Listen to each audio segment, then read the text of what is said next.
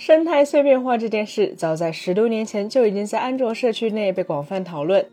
而在这十年来，作为安卓生态的掌舵人，谷歌对这一问题的态度也从漠不关心、无能为力，转为了正视现实、积极进取。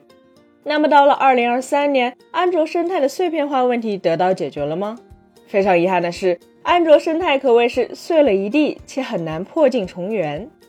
日前，谷歌方面通过安卓 Studio 公布了截止今年三月安卓各版本的具体占比。其中显示，当前保有量最大的是占比为百分之二十三点五的安卓 R，位居次席的则是占比百分之十八点五的安卓 Q，而安卓 S、安卓 P 和安卓 T 则分列三四五位。但二零一七年的安卓 O 和二零一六年的安卓 N 还分别占据着百分之六点七和百分之三点三的比例。显而易见，直到二零二三年，碎片化这一老生常谈的问题依然是摆在安卓生态面前的一座大山。那么问题就来了，安卓的碎片化为什么会成为一个问题？谷歌为什么非要解决它不可呢？隔壁苹果的 iOS 由于闭源生态的缘故，可以通过将老版本验证关闭来阻止用户回滚。可为何 PC 端的 Windows 就没有受到如此严重的碎片化问题困扰呢？事实上，安卓之所以因为碎片化饱受诟病，是因为这一现状给开发者增加了不少开发商的成本和麻烦。而 Windows 的环境则更强调窗口这个概念，每个程序都被视为是在独立的窗口中，因而应用的分辨率不必与屏幕的分辨率保持一致。然而，安卓根植于移动端，窗口的概念被极大弱化，除了弹出对话框和通知外，应用基本上都是全屏运行的，即安卓设备的分辨率和应用的分辨率高度捆绑。因此，在设计应用界面时，开发者和 UI 设计师需要根据不同的分辨率来调整界面中各个空间的位置、间距、大小等。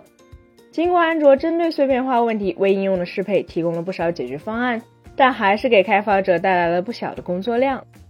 再加上安卓系统版本的迭代，实质上是不停叠加功能的一个过程，碎片化导致开发者为了照顾存量用户，往往很难在应用中使用新的技术。在解决了编译器、虚拟机等更影响安卓使用的问题后，现在安卓八时代，谷歌将弥合安卓生态作为了头等大事，并带来了 Project Treble 机制。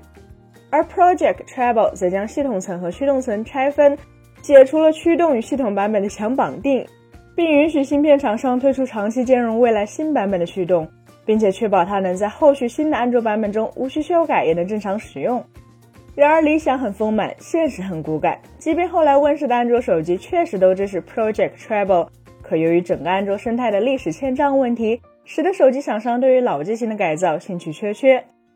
此前一家的工程师更是曾在论坛中直白地指出，厂商对跟进 Project Treble 没兴趣的难点是安卓七以及更早的老机型需要修改底层分区才能适配 Project Treble 机制。在安卓七之前，谷歌没有强制要求手机厂商在打造自家 ROM 时进行分区，这就使得厂商的私有文件和安卓系统文件混在了一起。而一台手机想要支持 Project Treble，就需要在底层增加一个分区，将 System 和 Vendor 这两个分区的相关镜像分开，便于能方便的更新和升级 System，并且不依赖 Vendor 等底层。如果手机厂商想要让老机型支持 Project Treble，就需要通过 OTA 的方式对于分区进行重划。但在这一过程中，手机存储的数据会被直接抹掉，并且这种对于手机大脑进行的手术稍有闪失，就可能会出现脑死亡，让设备直接变砖。而老机型没有 Project Treble，谷歌想要快速部署新版系统的通道也就不复存在了。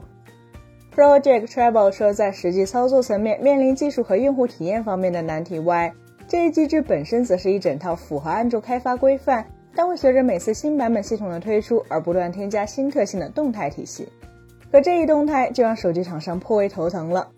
原来情况是谷歌老师画一幅画，下面手机厂商通过临摹再添加点细节后，自己的 ROM 就出炉了。现在则是谷歌从 JPG 变成了 GIF，稍有一点变化就会出现连锁反应，最后就导致手机厂商的工作量成倍提升。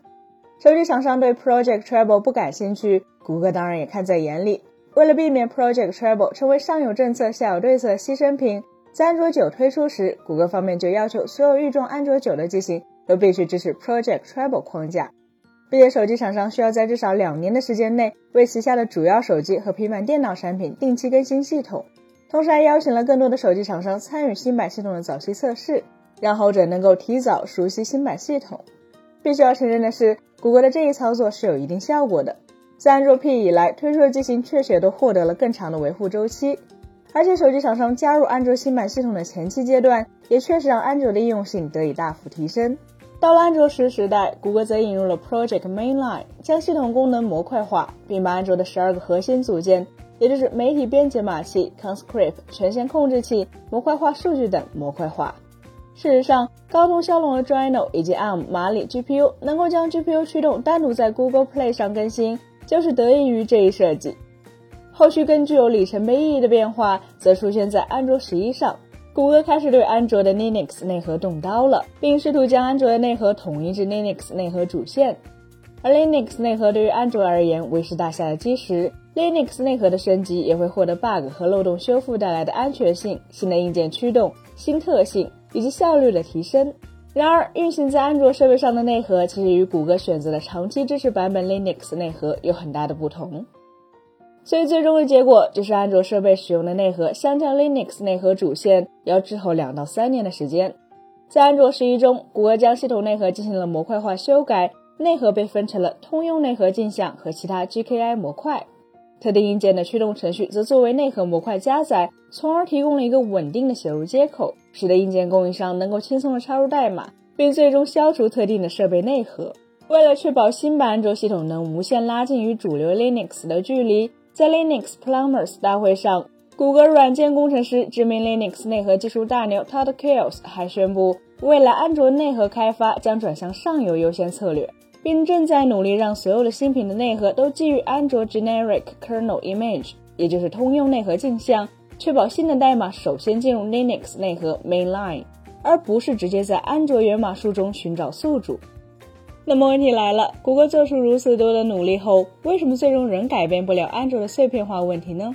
此事的根源其实就是安卓的开放。从某种意义上来说，Intel 联盟主导的 Windows 生态和苹果控制的 iOS 生态，其实都是强干弱枝的中央集权模式。安卓则是典型的强制弱干的联邦模式，而强制弱干的顶层设计，也是开放手机联盟得以建立的基础。既然都已经是强制若干了，安卓的碎片化也就成为了必然。所以在许多业内人士看来，谷歌的努力或许很难改变此事。